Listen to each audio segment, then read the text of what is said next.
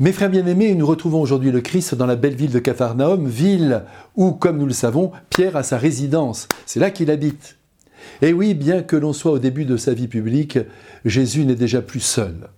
Il est désormais accompagné de bons garçons, que l'on appellera plus tard les apôtres, au regard, bien sûr, de leur vie d'aventuriers et de diffuseurs de l'Évangile. Ils sont allés jusqu'au bout de la Méditerranée, comme vous le savez.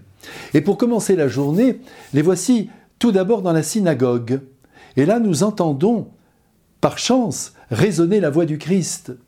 Sans doute avait-il une très belle voix, quand on sait que le timbre sert le contenu magnifiquement. Alors le sermon de ce jour, nous ne le connaissons pas. Peut-être euh, Jésus réglait-il son compte au démon. En tout cas, ce démon, il est là dans l'assemblée, tenant entre ses griffes un pauvre homme que Jésus va évidemment libéré. Il faut rappeler ici que l'Ancien Testament ne répertorie que très peu d'exorcismes, alors que l'Évangile en contient de nombreux.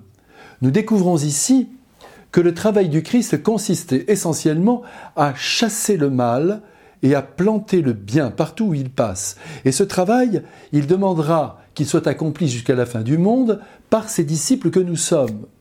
Vous comme moi, nous avons reçu cette mission. Je vous envoie en plein monde et là, chassez les démons, guérissez les malades, ressuscitez les morts. Et vous avez sans doute remarqué avec moi que le démon, dans son dialogue avec le Christ aujourd'hui, est quelque peu arrogant. Et, chose un peu surprenante, il parle au pluriel. Que nous veux-tu? C'est qu'ils sont légions, ces démons.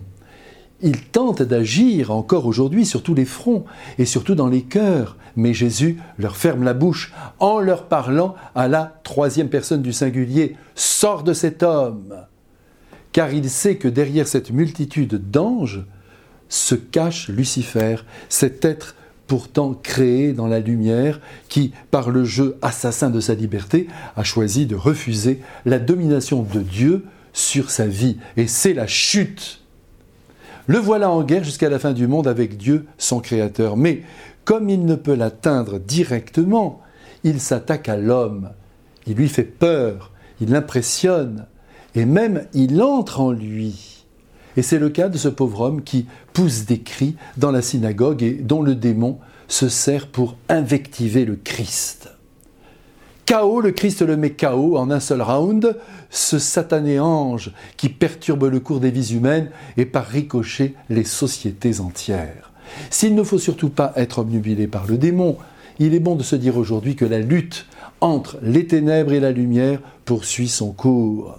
Cependant, lorsque l'on est un ami du Christ, nous n'avons rien à craindre. La suprématie de Dieu sur son action est assurée. Toutefois, permettez-moi de vous donner un petit conseil en passant. Ne parlez jamais au démon. Respectez-le.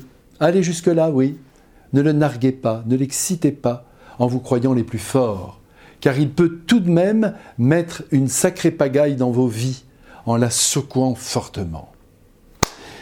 L'histoire de ce jour se termine en beauté puisque le peuple, effrayé par la puissance du Christ, légitime son enseignement De notre côté, aujourd'hui, nous comprenons, n'est-ce pas, que les paroles que nous offrons aux uns et aux autres ne seront reçues qu'à la seule condition qu'elles soient suivies par des actions fortes, accomplies en faveur du bien, des actions de charité.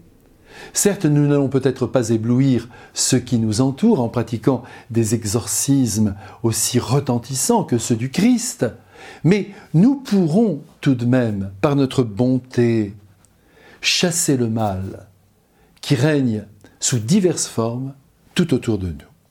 Que le Dieu, vainqueur du mal, par l'amour, nous bénisse au nom du Père et du Fils et du Saint-Esprit. Amen.